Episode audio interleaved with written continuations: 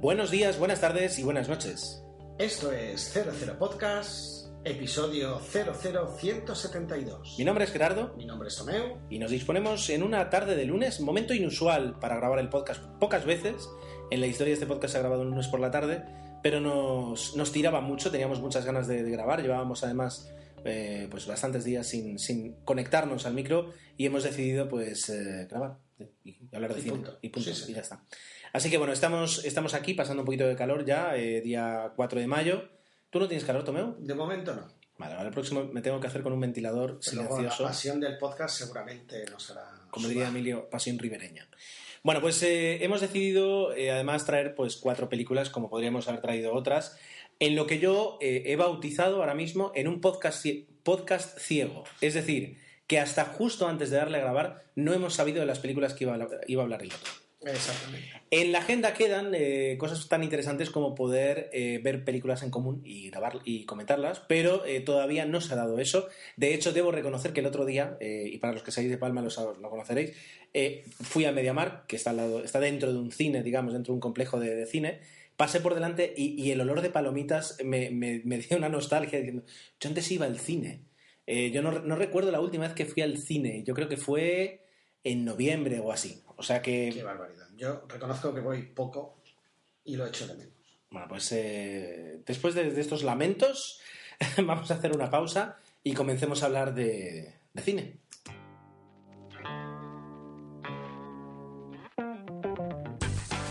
Falto a la verdad, porque aunque hace muchos meses que no voy a ver una película, el 21 de abril, el pasado 21 de abril, sí que asistí al cine a un evento, un evento incluso artístico, eh, que fue la presentación del libro de Verónica y Tomeu Fiol al Cinemas de Palma. Eh, un éxito total, ahora Tomeu nos contará, está buscando aquí un dato para, para poder referenciarse, pero eh, un éxito total, eh, yo creo que además eligieron una de las salas, la presentación fue en una sala de cine, qué lugar más apropiado, y creo que se quedaron cortos porque pensaron que, que una sala pequeña iba a bastar y la sala estaba a reventar. Eh, yo calculo 80, 90, 100 personas mínimo Bueno, la sala era de 106 y estaba Pues mira. llena, imagínate. 130, 140 personas mínimo, porque yo estuve de pie en un pasillo, es decir, fue un lleno absoluto para ver, eh, la- eh, para bueno, presenciar y escuchar la presentación del libro. Una presentación de- del libro, que ahora te dejaré hablar, Tomeu, pero déjame que es mi momento, Estuvo que además estuvo precedida por una pequeña obra de teatro, una micro, micro, ¿se llama? ¿Se- Sí, microteatro. Es, eh, sería micro, microteatro, per- además muy bien elegida, y era Woody versus Woody, Sí, Buddy and Buddy. creo. Buddy and Buddy. eh, exacto, Buddy and Buddy. Y era eh, pues una pequeña representación teatral en la que dos actores encar- encarnaban a un Woody Allen en diferentes momentos de su vida. Y se iniciaba un diálogo eh, precioso. Es decir, ya, ya digo, no solo por el mimetismo, la imitación de la voz, sino porque el guion realmente eh, tenía el cariño eh, que se necesita para hacer algo eh, encarnando a Woody Allen. Así que fue muy bonito y luego ya se llevó a cabo la presentación en la que, bueno, pues autoridades y, y editor y autores pues tuvieron el turno de palabra. Como público fue muy emocionante, de hecho lo tengo grabado yo, Tomeu, te lo tengo que dar, son 28 minutos de vídeo en, Ah, qué guay. Eh, te lo tengo que dar, casi casi no sé si se podría subir, no sé si toda la parte de teatro no lo sé, pero bueno, al menos la presentación incluso podría subirse a YouTube para que todo el mundo la pudiera, la pudiera disfrutar. Esto es algo que te dejo ahí. Pero bueno, como público fue muy bonito ver a, un amigo eh, presentando algo con... Ya, habéis visto el cariño que, le dispensé en la, en la entrevista que hicimos. Pero bueno, eh, ahora llega tu momento para contarnos un poquito lo que fue eso, cuántos libros vendisteis, cómo está yendo el libro. Cuéntanos todo. No, bueno, tampoco. No, no, sí, sí, sí. Muchas gracias. Sí, sí, sí. Eh, no, la verdad es que superó un poco nuestras expectativas, o mucho, porque sí que pensábamos que iba a venir gente, porque entre amigos y tal, pero bueno, no pensábamos que iba a estar lleno. El dueño del cine flipó en colores. Ah, fue muy, además muy efusivo al acabar el evento, aplaudiéndonos, diciendo es que lo habéis llenado completamente y tal, y súper bien. Y, y se vendieron, pues, el dato fueron unos 73 libros en la propia presentación, lo cual es un, todo un hito dentro de lo que era eh, el- lo que es una presentación de un libro en, en horario complicado entre semana Un y martes. jugando el Barça, o sea que fue la regidora de cultura estaba alucinando y nosotros también y muy contentos, la verdad es que muy bien.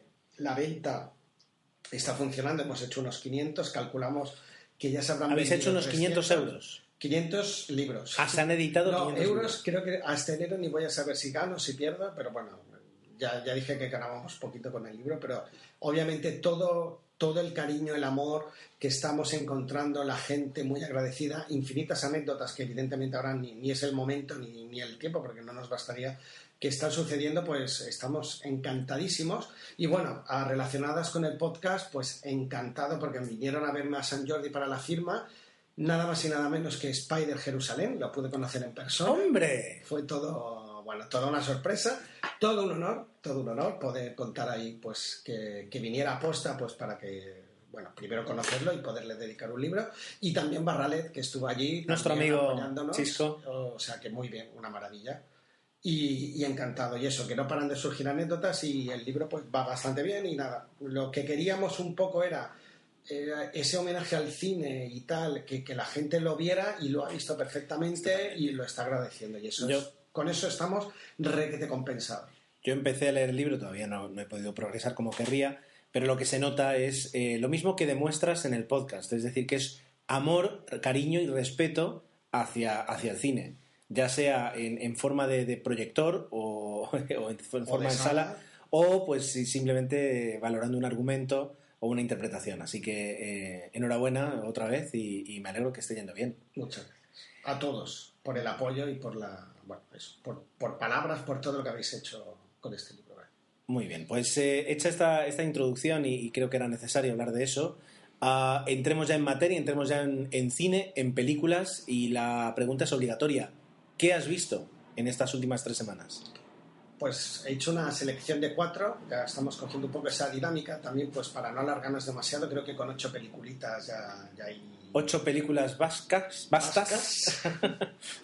Y nada, empezando. Eh, qué triste. Bueno, esta vez iré de las más antiguas a las más recientes, a ver si por orden de fecha me sale. Tendrías que hacerlo por orden de edad del guionista en el momento en el que se estrena O- la O película. del director de fotografía, que es más complicado todo. Por ejemplo. Adelante. Bueno, como ya os dije, estamos eh, iniciando a nuestras hijas en este maravilloso mundo de lo que es el cine y los clásicos, de, sobre todo de los 80. Y ya os comenté que estábamos con las comedias románticas, pero hemos dado cabida aquí a una película que yo tenía muchas ganas de volver a ver, que era Regreso al futuro, del año Hombre, nada más y nada menos que del año 88, o perdón, 85, y un clásico entre clásicos. Tenía mis dudas de que sobre- la, la vi con mi hija mayor, porque sabía que la pequeña todavía era pronto para, para verla, y como tendré ganas de volver a verla dentro de X tiempo, pues no hay ningún problema. Y la verdad es que la cogí con muchísimo cariño y me divertí. Porque sé perfectamente cómo empieza, cómo acaba, pero el Todo. desarrollo de la trama está tan divertido, el guion es tan bueno, y los efectos, ¿qué queréis que os diga? Mm, Aguantan el tipo, aunque se nota bastante. Sí, pero hombre, bueno, ver un DeLorean echando fuego, pues mola, está muy bien. Por supuesto, a ver, el- el- el- los efectos es tal vez sea lo que más ha perdido, porque la frescura... Que son eh, de, la, de ILM, o sea que de los inicios, de las primeras películas que debieron. la, la frescura, la, la capacidad de, de- de sorprender, de divertirte y de entretenerte que tiene esa película, yo que la vi también pues hace, hace unos meses, eh, no ha disminuido nada. Cero. Y lo que, y lo que te das cuenta es, es decir, ya- yo ya no sé si es que el guion es muy bueno para la película o la película está muy bien hecha para el guion que tiene. Pero notas que es, es decir, que la película, o sea, no te imaginas una película diferente, ni por el guion ni por cómo está hecha. Es decir, Es es, combinan perfectamente. ¿no? Y la historia que tiene ese punto enrevesado, que luego en la segunda parte, que, que seguramente veré en breve, se complica aún más, eh, pero igualmente eh, el desarrollo es tan, tan divertido, tan vertiginoso, te engancha. La verdad es que no echas de menos. El director es Robert Zemeckis, que aquí desde luego era cuando realmente estaba en plena ebullición como director y, tiene películas como yo que sé, eh, Quién engañó a Roger Rabbit, ah, Regreso al Futuro 2, evidentemente, Regreso al Futuro 3, etcétera, etcétera. Grandes películas. eh, y luego un Michael J. Fox que, que yo sigo ahora, actualmente, que todavía actúa a pesar de su enfermedad en la serie The Good Wife, que hace del papel de un abogado malo y, y lo hace brillantemente porque utilizan su enfermedad como un argumento que él en la propia serie utiliza pues para ganar casos, lo cual es lo borda y esa ironía que él emplea aquí lo ves que está fresco eh, en una época donde era un actor que, que, gustaba mucho, pero que curiosamente no era el típico actor guaperas, pero cuando se estaba en una película de Michael J. Fox íbamos al cine, que tenía sí, sí, tuvo sí, ese momento dorado durante varios años gracias a películas como esta, claro. Sobre todo porque además era, era un poco el... el, el uh, ahora no, no, tengo, no tengo un equivalente como actor actual de películas eh, juveniles eh, o aptas para jóvenes, eh, entretenidas, comedias, es decir, era era una estrella en esas y lo sigue siendo, pero bueno, en ese momento estaba especializado en este tipo de películas. Yo me recuerdo películas como El Conserje del 96 o algo así, o El Camino hacia el éxito, ese tipo de películas. T no, uh, Wolf era que jugaba Teen Wolf Teen también. Wolf, qué buena esa película. También. No, no, no, brutal, brutal. Bueno, eh... pues fue una gozada. Yo recomiendo, bueno, yo sé que lo hacéis la mayoría, pero el ejercicio de volver a los clásicos de vez en cuando te soluciona un, como era una noche de viernes familiar eh, estupendamente, porque vas a tiro fijo, vamos. La pregunta es, ¿qué tal le, le parece a tus hijas? Eso es lo que quería decir. La vi la mayor y siempre, cuando yo veo estas películas, que sabes que te han marcado una época, quiero ver la reacción de ellas en una época actual. Por eso decíamos que el guion es brillante. Mi hija estaba indignada porque no sabía realmente si lo iban a conseguir, si no que estaba nerviosa y cuando acabó dice, hizo como un suspiro, digo, ay, creo que es la película más tensa que he visto en mi vida, imaginaos, o sea, una película en que están ahí, que no saben, que se va borrando la foto de la familia, poco, es que eh, ella estaba totalmente en tensión hasta que acabó la película, con lo cual funciona o sigue funcionando, al menos a, al nivel de ella que tiene 12 años, le gustó y, bueno. y la verdad es que tiene un buen recuerdo. Bueno. Y el padre pues contento, ¿no? Digo, mira, menos mal que no, no son manías de los frikis, sino no, no, no, no, hay películas que, que, saben sobrevivir y funcionan muy bien. Por supuesto. Muy bien, pues eh, cerramos ahí. Primera película interesante, desde luego, que has visto. Eh, vamos, vamos con la mía. A ver, yo. Mira, podría hablar de Polar, Polar, Express, que la tengo aquí pendiente de comentar, que también es de, de Robert Zemeckis, pero la dejaré para otro día. Hans. Sí, sí. Y además, ciertamente, pues es como demasiado navidad, navideña y, y, y la puedo guardar para, casi casi para, para el año que viene. A ver, voy a hablar de mm, Los Becarios. La película. Perdón, es que son los nervios. Obviamente, para mí, de Robert Zemeckis, su obra maestra es Forrest Gump, pero no lo he dicho pues por ah, vale. falta de. Ahora me ha venido a la cabeza, digo, es cuando lo estaba diciendo, digo, me estoy dejando, me estoy dejando. Bueno, pues eh, voy con, con, mi película, si no te importa. ¿Puedo hablar? Sí, sí, sí, sí, puedes hablar. Bueno, pues. Ah, bueno, y también. Bueno, vamos allá con la película. A ver. Eh, Los Becarios, película de 2013, eh, protagonizada pues, en, completamente por Owen Wilson y Vince Vaughn, eh, dirigida por Sean Levin, que Sean Levy, que no es tampoco te pienses el, el, director más, más, laureado del mundo, pero sí que ha estado detrás de Acero Puro, Noche en el Museo, Noche en el Museo 2. Uh, no, no, de momento ahí va. Quiero decir, hay, tiene Los Amos del Barrio, productor de Los Amos del Barrio, Uh, etcétera, etcétera. Algo pasa en Las Vegas. Quiero decir, tiene, tiene un, cierto crédito como, director de, como director de comedias. A ver, esta comedia, el único motivo que te puede empujar a verla, más allá de que te gusten mucho los actores o de que te gustara eh, eh, Wedding Crashers, que ahora no me acuerdo, de Boda en Boda, una película del 2005 que también protagonizaron ellos es el, el, el, cómo se van a mover estos dos actores eh, con, con, ese argumento de, entrada en, lo que es el universo Google. Eh, la película, simplemente por si no la habéis visto, es de dos eh, comerciales natos que pierden sus trabajos y, sin saber lo que realmente están haciendo, entran a hacer un. ¿Cómo se dice? Una becaría en Google con posibilidad de luego quedarse trabajando. Entonces, ahí directamente van a, van a, a chocar con todo lo que, lo que representa Google, que es eh, gente joven, eh, muy inteligente, trabajando, ágil, dinámica, eh, que están completamente en la cresta de la ola tecnológica y ellos que son en, esas, en ese medio dos dinosaurios. Eso, exacto, eso es lo que va a crear la comedia y un montón de situaciones. No es una comedia original. La, la situación sí puede que lo sea, porque no recuerdo. Pero es verdad que el desarrollo y incluso el desenlace no es nada original. Pero, no claro, es nada original. El hecho de que esté ahí Google es verdad que para mí le daba un valor Exacto. interesante, no diré añadido, y, y, por eso se ve con cierta simpatía.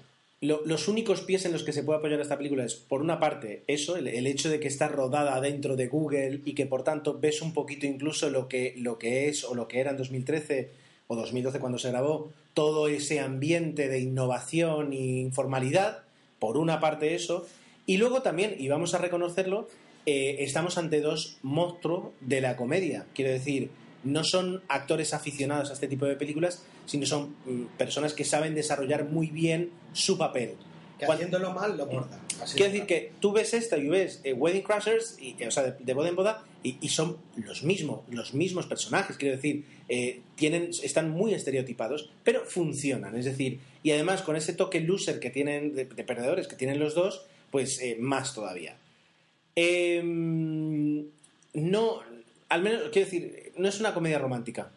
No hay, no, No. hay una. Bueno.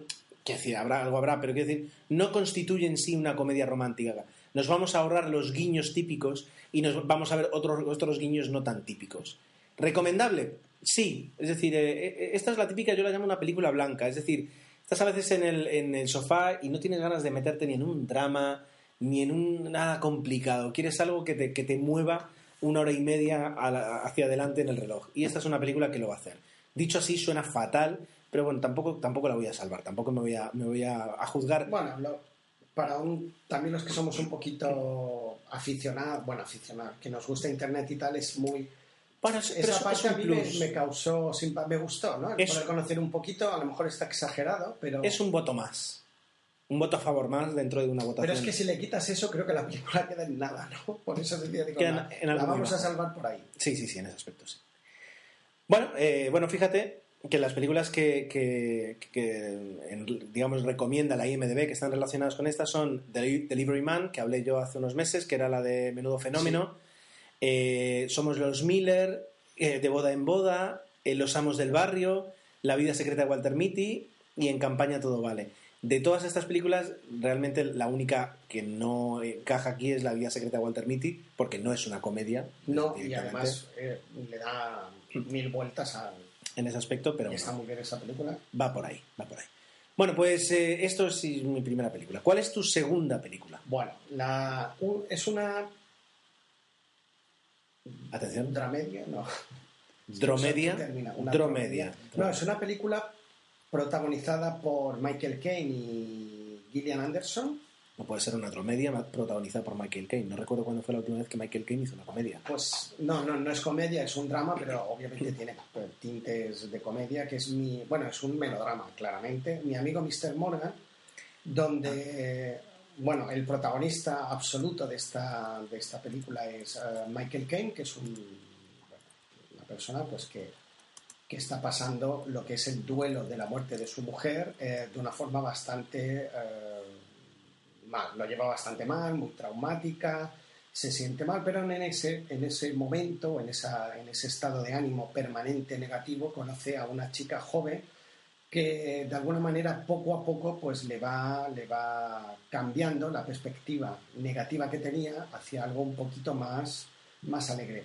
Una historia de amor, una historia de amistad, tenéis que verla para, para valorarlo, ¿no? La verdad es que a mí la película me gusta bastante porque al final se establece un trío que incluye a la presencia del, del hijo y los tres están, bueno, ella no tanto, pero sobre todo Michael Caine, que a veces lo decimos que con el piloto automático actúan bien, imagínate, Imagínate. pones un poquito de, de gracia.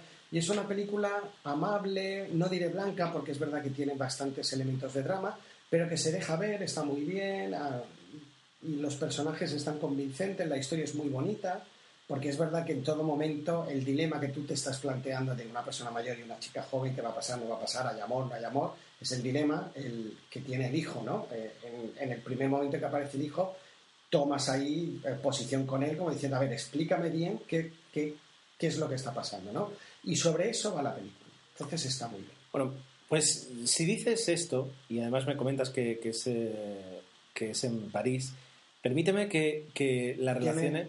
Perdona, sí, sí, lo de París también es un elemento interesante dentro de la película. Vamos. Permíteme que la relacione con, con una peli- con una película que ya tiene muchos años y de las que hablamos en los primeros podcasts que hicimos hace ya ocho años, que es Paris Je t'aime. Ujú. Paris Je t'aime, eh, La serie de. Era, era una, una película, lo llamaban una película colectiva que tenía, creo que eran nueve, si no voy mal, eran nueve cortometrajes eh, que trataban este mismo tema en el aspecto en el que trataban del amor, eh, de cómo se entiende el amor, es decir, y de cuántas formas diferentes puede mostrarse, puede expresarse el amor. Entonces, me da la sensación de que es una película que muestra eso, es decir, muestra una relación de amor, pero tal vez de un amor del que no estamos acostumbrados a ver o, del que no somos que, capaces de entender a veces.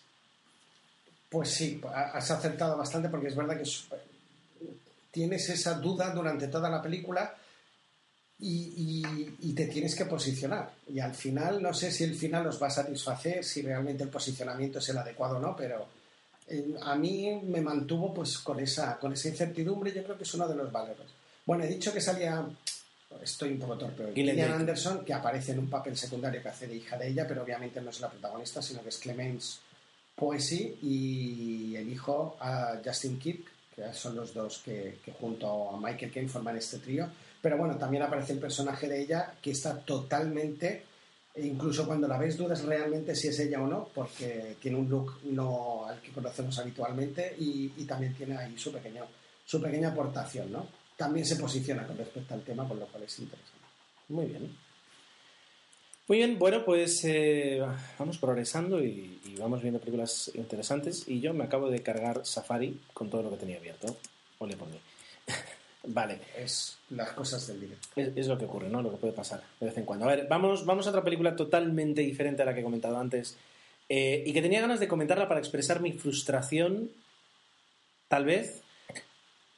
Snowpiercer. La del tren. Sí, como en el rompenieves creo que era el Sí, ahora lo voy a buscar, justamente se me cerrado Safari. Snowpiercer es una película ah, que cuenta una historia totalmente de ciencia ficción. Eso es algo interesante, es decir, es un planteamiento, ah, no voy a decir original, pero sí eh, muy bien vendido como ciencia ficción. Quiero decir, el hecho de vivir en un mundo post, post, postapocalíptico, donde eh, un grupo reducido de humanos son todo lo que queda de la especie y están confinados en algún tipo de situación, eh, bueno, yo creo que no es nuevo. Ahora mismo, sí, también es verdad que no, no, recuerdo ninguna otra película donde aparezca este planteamiento, pero desde luego no es, no es nuevo. Em, aquí, digamos, cuenta con el, con el, punto interesante de que eh, la historia va sobre un tren. Es decir, es un tren creado por un personaje megalómano, em, digamos, eh, sí, un personaje megalómano que hizo ese último regalo antes de, que se destruyera el mundo y es un tren que eh, no puede parar, da, da, la vuelta al mundo eh, a través de diferentes eh, parajes y toda la humanidad que queda, toda la humanidad que queda está contenida dentro de ese tren.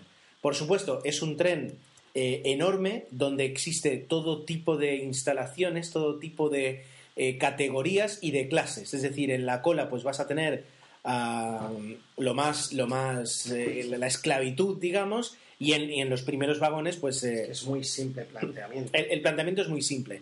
¿La película de qué va? Pues va de, alguien que va de la cola del tren a la cabeza, intentando de alguna forma pues alcanzar, pues ya, digamos, su venganza o su, o su redención, es decir, que intenta hacer justicia avanzando por el tren y de todas las cosas que se va a encontrar.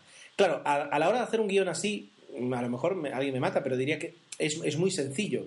Porque eh, imaginación al poder. Puedes colocar en, en, cada vagón lo que a ti te dé la gana para que vaya sucediendo. Y puedes colocar los personajes más variopintos que no tengan relación entre sí. al final, ¿no? Que va colocando de diferente manera. Exacto. Y entonces, así como se va adelantando todo, pues va, sucediendo. A ver, lo curioso es que tiene, tiene eh, un, un, casting pues muy interesante de personas, es decir, de actores. Chris Evans, Ed Harris, John Hart, Tilda Swinton, eh, Jamie Bell, Octavia Spencer, Alison Peel eh, y alguno que otro más seguramente podría sacar aquí. Es decir, eh, no, es, no es para nada una película serie B, sino que aquí los efectos están bien. El bueno, a ratos. Pero es verdad que el reparto sorprende, parece una película de serie B por el planteamiento, por la temática, pero con actores de, cierto nivel. A mí, como curiosidad, Tilda Swinson, que hace el papel de. Bueno, diremos de mala, Es que es curioso porque si los que hayáis visto Teorema Cero, que es la película de Terry Gilliam última, que es un poco también de un futuro extraño, es el mismo personaje. Es que en algún momento dudas de que lo han cogido de esta película, les ha gustado y digo, lo voy a extrapolar y lo voy a meter en esta. Si veis las dos películas entenderéis lo que digo, porque es que el parecido es más que razonable. Casi el mismo look, el mismo histrionismo y todo, ¿no? Me llamó mucho la atención porque además las vi casi casi juntas en un mismo espacio de tiempo y parecía que estaba viendo la segunda parte de una de ellas, pero no. Que no se nos olvide comentar que el director de la película es John Hu Bong, o John Ho Bong, eh, conocido al menos eh, por, por eh, ser guionista y director de The Host, aquella película de 2006 que a algunos emocionó y a otros pues simplemente pues, nos dejó bastante fríos. ¿de acuerdo? Y más películas que, que yo al menos no conozco, Tokio, Madeo, Rompenieves es esta la, la que hemos, la que hemos visto. La única virtud de The Host, que, que, si la comparas con otras películas, es que uh, directores grandes y tal, cuando haces una película de monstruos o de, de un fenómeno, eh, vas creando un increchendo para que luego en un momento dado va a aparecer el monstruo, minuto 40, minuto 45. El de Host es todo lo contrario, aparece desde el primer momento. Eso me pareció interesante el planteamiento. Desde el minuto cero prácticamente ya lo ves ya quitamos esa parte, como diciendo, aquí no va de esto, sino que va de otra cosa. Sí, y eso sí que lo veía como un punto interesante.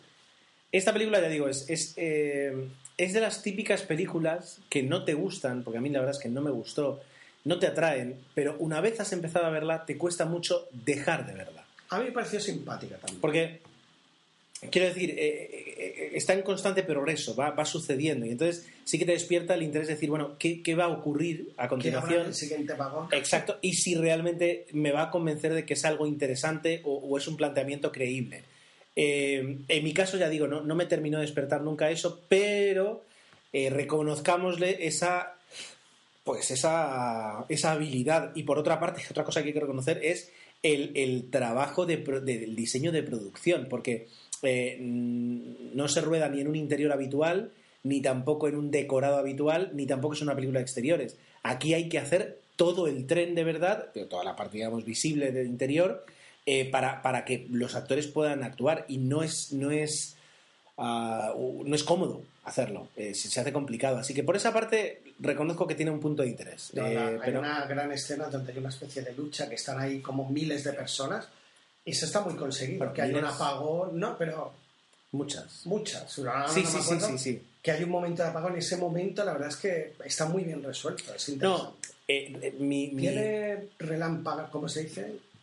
A ver, relámpagos de interesante. Habiendo dicho todo lo que he dicho, eh, voy a reconocer una cosa y, y, y, es justo lo que acabo de decir. A ver, uh, si bien es una película en la que el guion, pues ya digo, es imaginación al poder y puedes plantear cualquier cosa, llevarlo a cabo y rodarlo y que no tenga y que no sea un fracaso absoluto eh, es muy complicado. Y aquí la película no lo es. La película te cuenta una historia y te la cuenta bien. Te convenza más, te convenza menos, te guste más o menos, eso ya es un tema de gustos. Pero el haber podido llegar a buen puerto con esta a una estación eh, a una buena estación eh, con esta película eh, tiene, tiene su dificultad y eso se lo reconozco. Debo reconocérselo. Hay que decir eso, que es que, que, que, dentro de los grandes defectos que pueda tener, yo me lo pasé muy bien. ¿eh? Es una película que. Bueno, hay que. es descarada, ¿no? En el fondo es un poco descarada y yo creo que os gustará. Muy bien. ¿Cuál es tu segunda. ¿Tu segunda? Tu segunda. Tercera. ¿Tercera ya? Bueno, vamos entonces a hacer una pausa. Sí. Vamos a hacer una pausa dramática eh, y me vas a decir el título de la película y con eso vamos a publicidad. Pues hablaremos de San Vincent.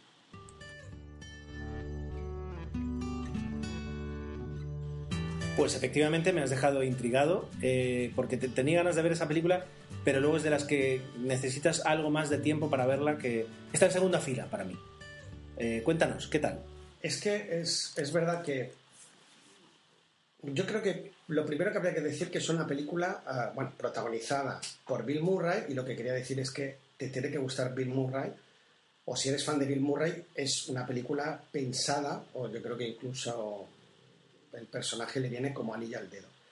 Esa es su gran virtud y como nos gusta decir aquí en 00 Podcast, es su gran defecto. A su vez. A su vez es su gran defecto, porque es verdad que al tener el absoluto protagonismo, él uh, de alguna manera eclipsa al resto de personajes que no lo hacen mal, como puede ser una Melissa McCarthy que está súper comedida en este papel aquí, que estamos, estamos acostumbrados a verlas ahora en películas en plan Destroyer o una Naomi Watts en un papel todo lo contrario de lo que quizás hemos podido ver, que aquí hace una especie de amiga prostituta y rumana, creo, con el acento, eh, lo cual la hace muy divertida y es sobre todo protagoniza mm, unos buenos momentos cómicos. Pero claro, aquí el protagonista es él y el chico, el cual el hijo de, de, la, de Melissa McCarthy, que en este caso tiene que hacer el de, de ¿cómo se llama? De niñera, de nursing, o de nursery, no, como se diga, de niñera.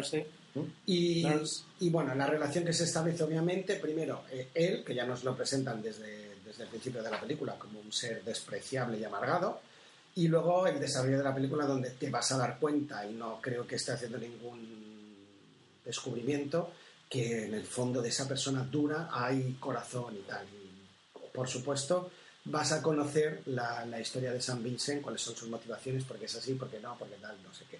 Claro, ¿qué ocurre?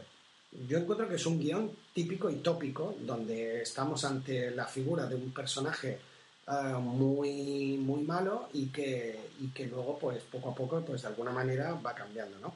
Yo recuerdo, y perdonad que me una película súper, súper antigua, que no sé si habéis visto, pero que me encanta, que se llama El Déspota de Charles Lawton. Es una película antigua, en blanco y negro. La comento porque es la favorita de mi padre. Mi padre tiene dos películas favoritas, que es esta y Mr. Beldevere, que es Niñera para todo, con lo cual eh, San Vincent unificaría los dos, las dos cosas que estoy diciendo.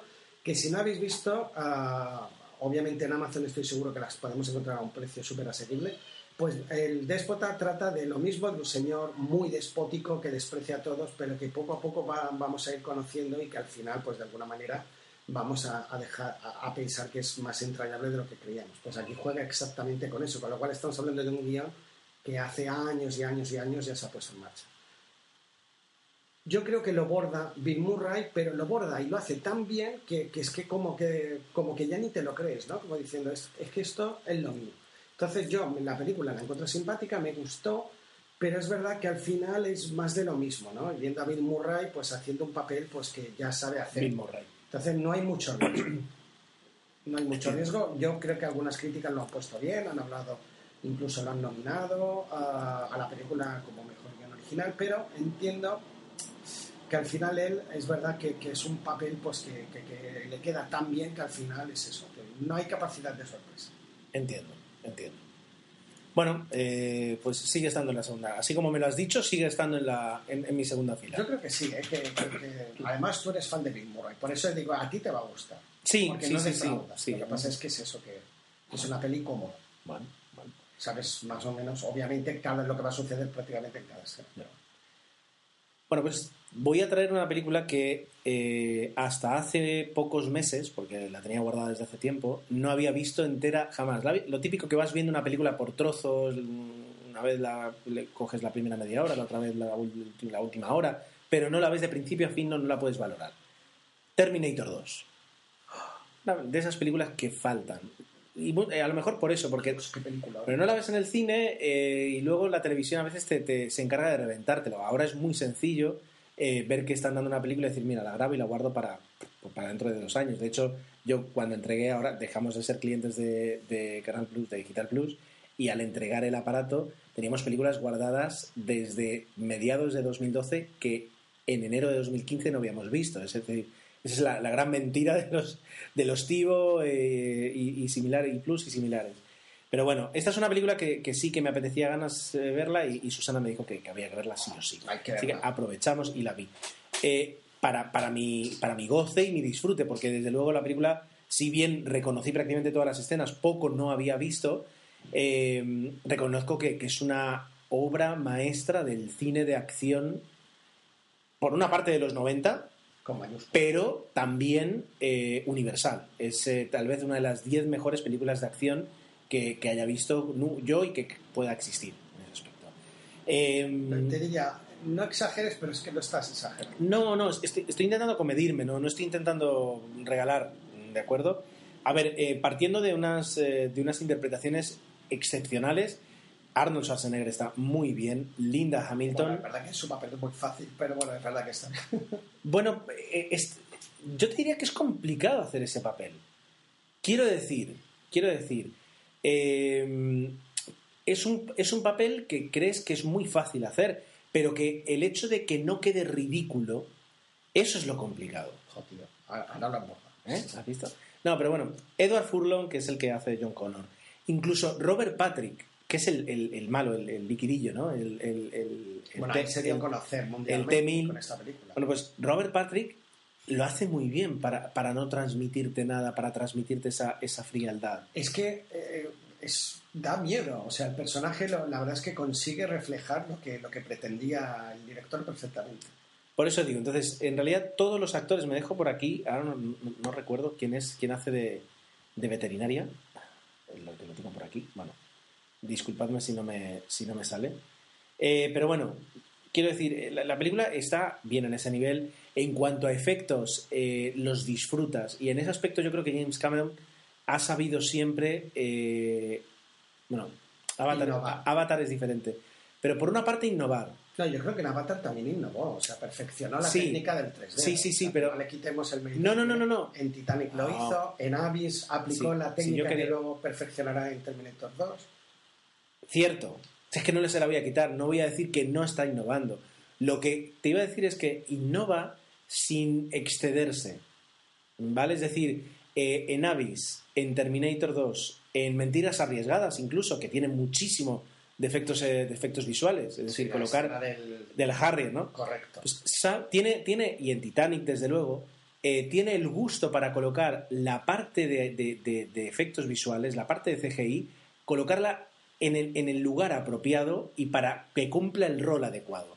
Y eso es algo que tiene Terminator 2. Es decir, eh, a diferencia de muchas otras películas posteriores, no, no te da la sensación de estar viendo una explosión CGI o, o de... Bueno, en el caso de Avatar sí, ¿no? Pongamos ahí el Bueno, pero claro. sí que es un, es- un desfase total. Pero claro, porque pero Avatar es, es otro tipo de película. En realidad es una película, una película que no tiene actores reales que veas. Es decir, es otro tipo de producción. Pero en sus películas anteriores, eh, incluso en Alien, eh, no ves. Es decir, ves que lo que se está usando se está usando para aportar a la historia.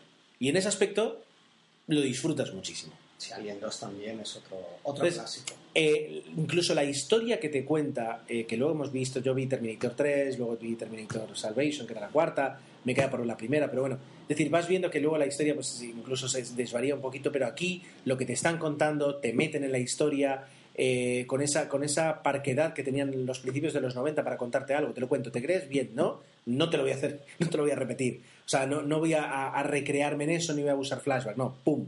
Aquí lo tienes. Todo eso funciona muy bien.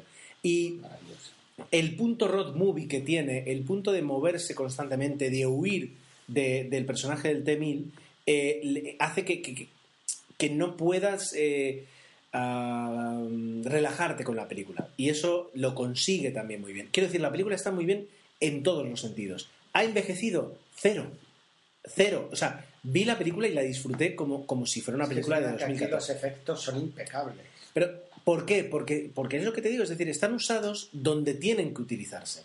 Y no, no hay una sobreexposición ni una voluntad por hacerte creer nada así. Es decir, yo no sé cómo rodaron la escena de la moto, pero cuando tú ves la moto, no ves una excesiva. Por ejemplo, hablando de otra caída de moto, Matrix Reloaded. Cuando, la escena que hay, que es una escena muy típica, que mm, una moto que está en un, en un camión portacoches, eh, que salta por encima del camión y se coloca en la autopista, esa escena está sobrecargada eh, de efectos visuales eh, y hace que a lo mejor si la viéramos ahora nos cantara. Pero la escena de la moto tú la ves, la ves desde, la- desde la distancia que la ves, en el plano en el que la ves, y lo que ves es una un Harley cayendo, Bueno, golpeando. Lo que, lo que también ves es que no ves a Schwarzenegger sino al doble, que es una de las escenas más comentadas. Pero Pero- bueno, igualmente es impactante. Pero quiero decir, ves eso y cuando ves Porque es un, real.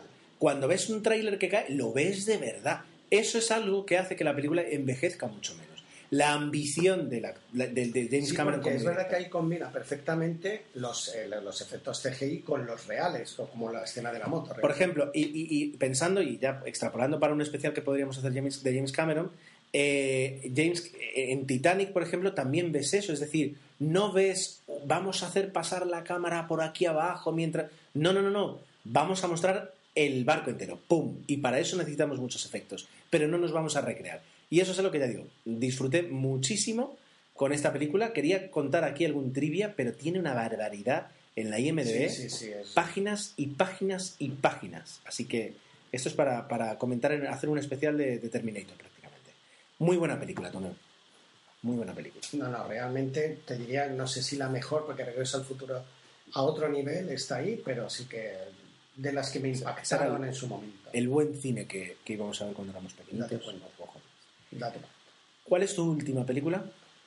Pues dejo para el final la más novedosa, así lo que Oh. un buen podcast Yes. debe dejarlo mejor para el final. Es verdad que a veces hemos comenzado al revés. En este caso es un estreno reciente, la más reciente se estrenó creo que hace poquitos días, que es El Maestro del Agua, ah, protagonizada y dirigida por Russell Crowe.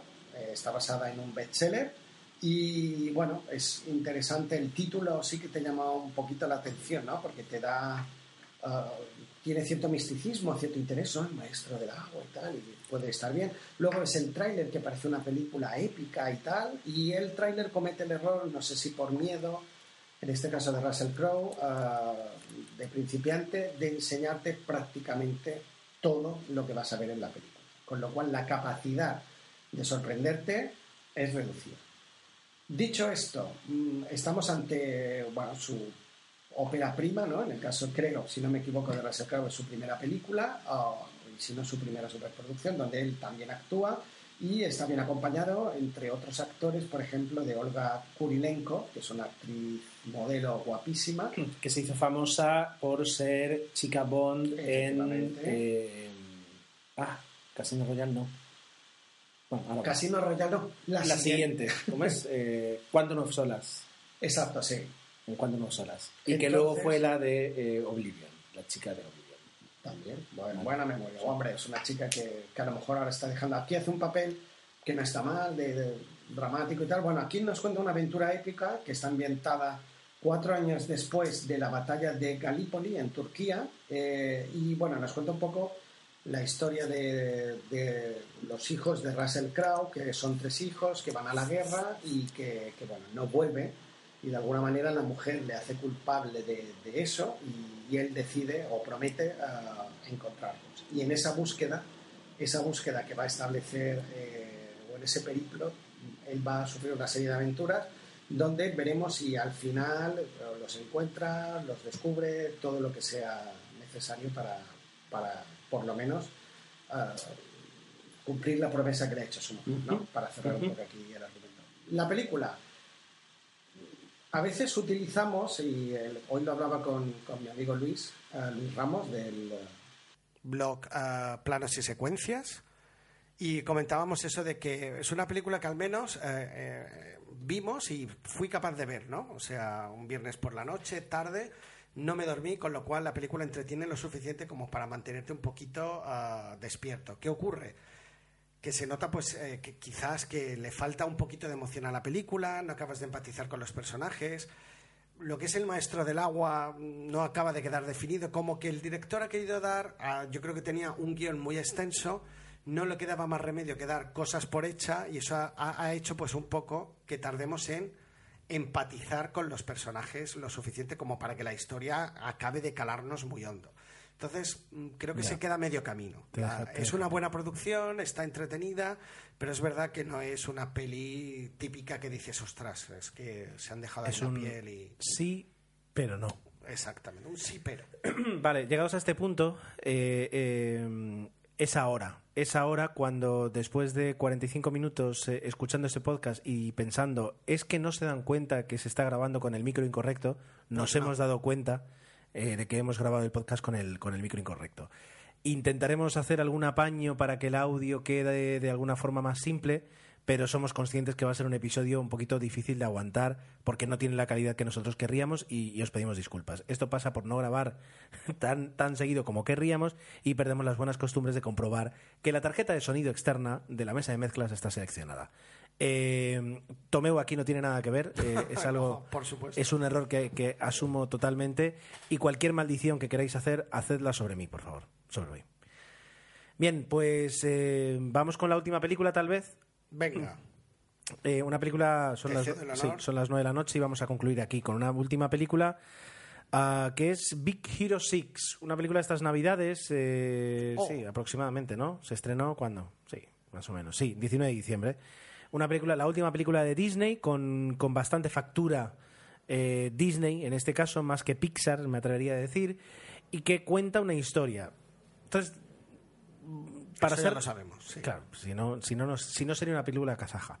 No, a ver, eh, la voy, voy a, voy a comentar tres, tres o cuatro cosas básicas de la película. La primera, está bien, está bien, Pero- eh, no, no, está bien querer, par- o sea, partir de un planteamiento diferente. Y esta película lo hace en- en- con, con dos, con dos pilares. El primero, eh, sitúa la película en, en, un, en, una, en un futuro indeterminado y en una posición geográfica que no es eh, eh, habitual y es un, es un San Francisco asiatizado. ¿De acuerdo? Lo has descrito bien. Entonces, sí. eh, esa parte es interesante porque lo que hace es que te saca pues un poquito de a lo mejor del mundo fantástico de Toy Story, ¿no? Pues de, de esa pequeña suburbe eh, del, del medio oeste americano, ¿no? Es decir, aquí te, te lleva a, a una situación interesante, ¿no? Con personajes y con un, y con un futuro interesante. Un puntito manga. eh, y que, exacto, tiene ese punto, ¿no? O sea, eso está muy bien. La segunda cosa interesante es que la historia que nos va a plantear eh, incluye un personaje que hace que todo tenga que cambiar en torno a él. Es decir, no nos va a plantear un argumento típico al principio.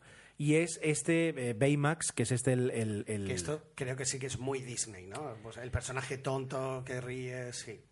Sí, pero, pero no es habitual tenerlo en estas películas. Quiero decir, normalmente lo que tienes son personajes que cuando no son humanos son muy inteligentes. Y él es, este personaje es tan bonachón como eh, pues paradito en este aspecto. Es decir, al fin y al cabo es un robot que cumple órdenes, ¿vale? Partimos de esa base que ya digo, que lo hace original. Eh, otra cosa original que tiene es el desarrollo de la primera parte de la película, porque con esa situación que nos ha planteado y con esos personajes, las reacciones, lo que sucede, lo que él hace y el punto geek o el punto incluso nerd que puede tener la película eh, por la parte científica, la hacen muy interesante y, de- desde luego atrapó toda mi atención. ¿Qué ocurre? Que a partir de la mitad de la película, eh, como digamos ya enfilando para el aterrizaje, eh, toda la segunda mitad de la película se vuelve tremendamente convencional. Diálogos, posturas, situaciones, escenas, acción, redención, todo lo que ocurre se vuelve, eh, lo diré, se, vuelve terriblemente convencional. De hecho, sabes que podrías parar la película en el minuto tal vez 50 eh, y, y- y ya está. Y, y no, no, no o sea, minuto 50 y los últimos dos minutos para saber exactamente cómo termina todo y ya te haces una idea de todo lo que ha sucedido. Y la película a partir de ese momento deja de aportar nada. Cosa que, que hemos visto en otras películas animadas, pero que aquí eh, la decepción es doble porque esperabas algo de un planteamiento tan bueno. Entonces, eh, mi, mi valoración pues está dividida. Hay una parte positiva y una negativa que os acabo de explicar. Sí, la verdad es que eh, la peli es entretenida, graciosa, simpática. Yo te diría que, que por lo menos eso lo está bien y yo salí del cine medianamente satisfecho, pero es que comparto totalmente. Es- esa, es la, esa es la postura, es medianamente satisfecho. Sí, sí, no, no. Es que me estoy temiendo, o sea, ahora iba a hacer el comentario que ya hace tiempo que estamos diciendo, que cuando Disney pone las manos, ¡guau! es que ahí o lo infantiliza demasiado o no acaba de llegar. Por eso tengo miedo de la nueva saga de Star Wars, que a pesar de los trailers debemos decir eso- que son una auténtica maravilla, pero pff, a ver qué ocurre. Eso es algo que, de todas formas, eh, podríamos hablar en un momentito aquí antes de cerrar, ¿vale? Porque es diferente. Pero bueno, para, ver, que te- para que te hagas una idea, los directores que son Don Hall y Chris Williams, Don Hall es Disney, no es Pixar. Es decir, Claro. Don Hall eh, ha sido director, aparte de Big Hero 6, de una película de Winnie the Pooh que yo además justamente vi hace poco y que es, como todas las películas de Winnie the Pooh, o todo súper meloso, pero luego, según la IMDb, te dice, conocido por El Emperador y sus locuras, Tiana y el Sapo, Tarzán y. Hermano Oso. Imagínate. Quiero decir, es, es Disney Disney. Y Chris Williams, pues por Bolt, Mulan, El Emperador y sus locuras y Hermano Oso. Quiero decir, Es Disney. no es, no es Pixar. ¿De acuerdo? Eh, viene, viene de Disney. Pero Que claro, se- lo venden un poco, intentan enfatizar en ese punto y realmente el- luego te das cuenta que eh, se puede o no se puede sostener el guion y te das cuenta que no, que va a lo convencional, a lo fácil. Ya digo, mm, podemos ponernos aquí a mirar a ver si, si de productor ejecutivo Y que pues conste, está... que, que a mí Frozen me gustó muchísimo, ¿no? Como película Disney creo que funciona perfectamente, pero creo que tendríamos que saber hacer Frozen, pero luego Fro- arriesgar. Fro- Frozen. Ya, yo a mi hija con eso la estoy. Mortificando. La estoy mortificando. Y podríamos hacer, eh, luego intentar hacer cosas diferentes como podía haber sido Big Hero, que a mí la estética me gusta mucho, el planteamiento es interesante, pero es verdad que luego dices, ay, qué pena, ¿no? Pero bueno, la peli yo creo que se en- entretiene y os va a gustar. Hoy creo que hemos hablado mucho de eso, pero no, hemos comentado dos obras maestras también, que son Sí, sí, sí, yo creo que ha habido un poco de todo. Terminator 2 y, y Regreso al Futuro. Lo has mencionado tú y, y creo que no podíamos cerrar el, el podcast sin al menos comentar el tráiler eh, de Star Wars Episodio 7, The Force Awakens. ¿Qué, qué te ha parecido? Yo hay un, no sé si lo has visto, un vídeo circulando de las caras de la gente cuando ve el tráiler. Pues yo acabé igual, gritando como loco. El, el último momentazo del tráiler que yo ya he visto como 15 veces en HD, en Full HD, en el móvil tal. Sí, Me encantó, me gustó mucho. El- hay un par de guiños, incluso a un guiño a Spice Balls, lo cual es una pasada, es increíble, sí. Eh, hay un momento que la estrella de la muerte eh, se mete dentro de un- una especie de nave y debajo hay dos hombres cabezones peinando el desierto. Si haces un plano Ah, Ese de es eso, el- Había visto el fotograma, pero no, no es ve- de la película Sp- Vale, Spaceballs. vale, vale. Sí, sí, es un homenaje clarísimo, lo cual es, está súper bien. Y obviamente después viene el momentazo, y aquí hacemos un spoiler de un tráiler que no pasa nada, que es un tráiler, aparece Chihuahua y Harrison Ford como diciendo, hemos vuelto a casa. Y eso, solo por eso merece la pena. Tú lo habrás visto doblado, me imagino. Sí, sí. No, no, perdón, de todas las Oh, maneras. oh. Claro, claro. Bueno, O sea, doblado, subtitulado y en inglés solo. Lo he visto bueno, de todas. yo solo, solo mencionar, y es Y es que verdad que en inglés... el miedo eh, que pueda tener yo no tengo miedo de esta película el miedo que Yo pueda, sí. el miedo que pueda tener eh, gente como tú a la hora de, de- de ver esta película el tanto con el primer teaser como con este tráiler el, el respeto a la saga Parece que sí. un momentito a la saga y a los fans de la saga el respeto que está teniendo eh, JJ Abrams con esta franquicia eh, merecen que vayamos al cine sin un ápice de miedo y con toda la ilusión del mundo. Como vi en un gráfico por ahí, esta película despierta más esperanza que las otras tres de Star Wars juntas. eh, Eso es lo de que George ha Lucas. ocurrido. Entonces, el, el cómo se ha hecho, el, el cada escena, el, aquí podemos hacer spoilers un tráiler.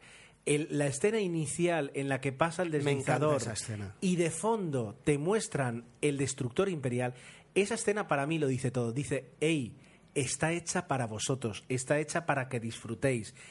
Tiene este momento, tiene este detalle. No hemos intentado colocarte aquí Volver a ver a los soldados imperiales, modernizados, pero como Eso, toca. es decir- la calavera de, de Darth Vader, espectacular. bueno, la calavera. lo que sea. Sí. Eso eh, a, a mí me transmite muchísimo respeto y por eso es por lo que tengo muchas ganas. Y ya el, el hecho de no haber puesto en el tráiler diciembre, no, no, han puesto estas navidades. Quiero decir, es como hagámoslo van a venir los más festivo. Sí. Este es tu regalo de Papá Noel. Totalmente. Entonces, eh, adelante, adelante, JJ, eh, tienes mi dinero para verla eh, como, las veces como que me haga digas. falta. Exacto. Las veces, no, y es verdad que para mí es un muy buen gran, un gran tráiler. Lo que debe ser un tráiler, generar muchísima expectativa y marcarte un poco lo que vas a encontrarte, pero sin espolear, Exacto, obviamente. Exacto. Bueno, Tomeu, eh, vamos a cerrar ya, porque incluso puedo oler la cena desde aquí. Debemos Eh, son las cerrar. 21.10. Nos hemos quedado sin tiempo para el tema de los comentarios. No os preocupéis, lo Ha guardamos para. poquitos, bueno, ha habido un único comentario de Spider Jerusalén Que nos guardamos para el próximo, ¿vale? Que ahora, que bueno, que lo como dice Gerardo ya lo comentaremos en, en el siguiente. Y poco más. Muchísimas gracias por habernos escuchado, por estar al pie del cañón, por no desuscribiros.